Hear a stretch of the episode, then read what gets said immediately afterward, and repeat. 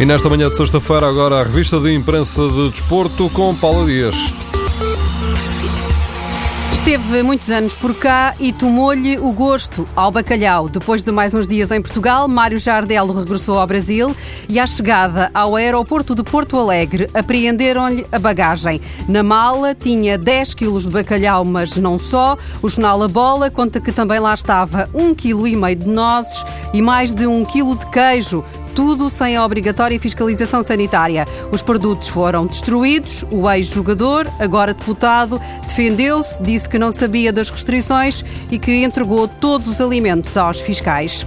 Indignado, mas por outras razões, está Bastian Schweinsteiger. Os jornais contam que ele processou uma empresa de Hong Kong por ter produzido um boneco que representa um soldado nazi. O boneco, além de ser muito parecido com o jogador do Manchester United, também se chama Bastian.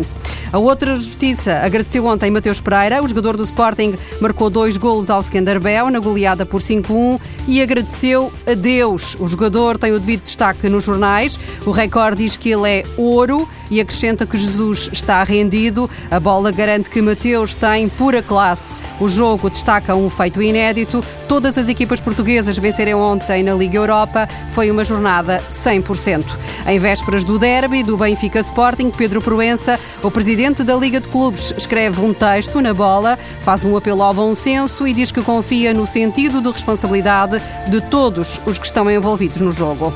Força, coragem, ânimo. Os jornais em Espanha dão alento a Johan Cruyff, aos, 80, aos 68 anos. O antigo jogador e treinador tem um cancro no pulmão. O jornal Sport escreve que Cruyff pede respeito pela intimidade dele e acrescenta que toda a família do Barcelona está com ele.